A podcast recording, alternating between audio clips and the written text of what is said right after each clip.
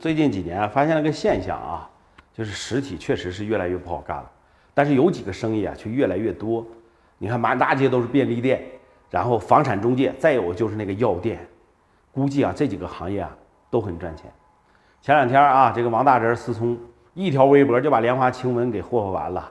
紧跟着呢，这个丁香医生又说了，说那个莲花清瘟有副作用。我就想问问你那个丁香啊，哪个他妈西药有没有副作用啊？你现在连放屁都不那么打草稿了吗？我看你就他妈不是啥好东西，你知道吗？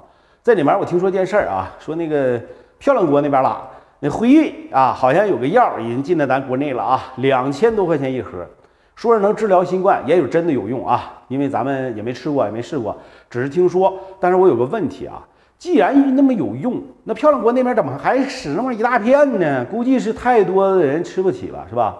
这莲花清瘟呢，咱也不知道它到底能不能治疗病毒、预防病毒，但是我愿意相信它。更重要的是，我也就只能吃得起这二十多块钱的药了。我管它有没有副作用呢？有我也能扛得住，我还要多吃几盒预防一下。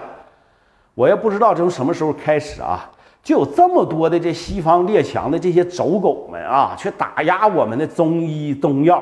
咱不否认啊，你们的西方医学是很发达啊，也有很多好的东西啊。但是你要说什么，咱国家啥都不好，那不好，你们的祖宗那怎么没把你甩子甩到他妈国外去呢？啊，你好好的活到现在，正好证明了咱们老祖宗东西有用啊，很有用。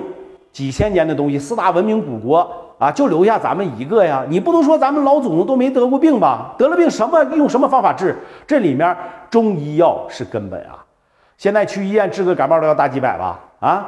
中医几十块钱就能搞定很多事儿，我觉得啊，这场争论不是说什么莲花有没有效果的事儿啊，是他妈耽误你们挣大钱了吧？一盒两千多呀，成本几块钱儿，你们这帮假洋鬼子啊，就不要在这胡说八道了，更不要去打压我们这个老百姓能够吃得起的这些东西了。就你们这帮人，只能送你们一句话啊，滚他妈一边垃圾！